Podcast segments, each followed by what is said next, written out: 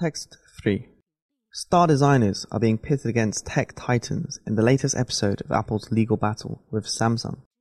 More than 100 design leaders have joined Apple's side as the long running patent case is considered by the US Supreme Court.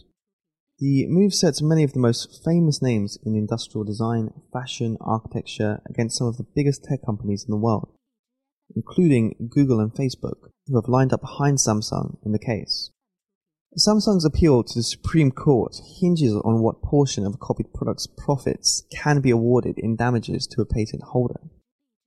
It is the first time in decades that the top court in the US has considered an issue relating to design patents.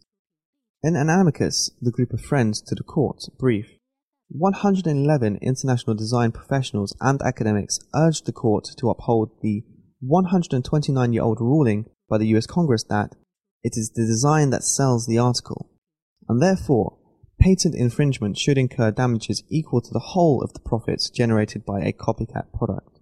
The submission marks the first intervention by the design community in the high profile case, after a jury in California handed what was originally more than $1 billion in damages against Samsung to Apple four years ago.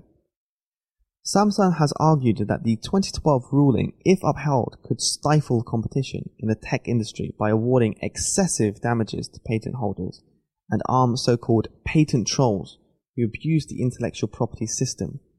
It has already paid $548 million to Apple after its earlier appeals failed.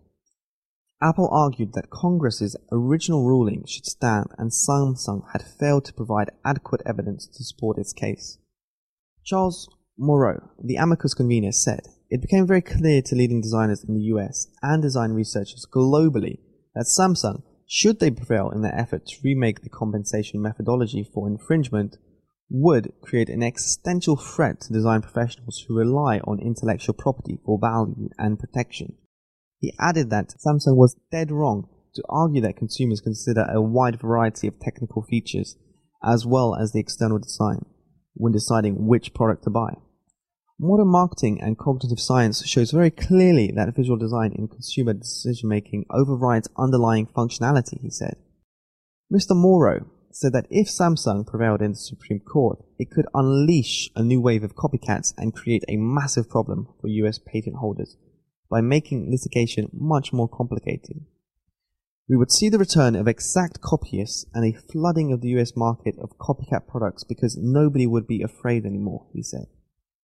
Other signatories include executives at fashion house Louis Vuitton, tech firm Microsoft, as well as car maker Bentley Motors, furniture designer Knoll, and jeweler George Jensen.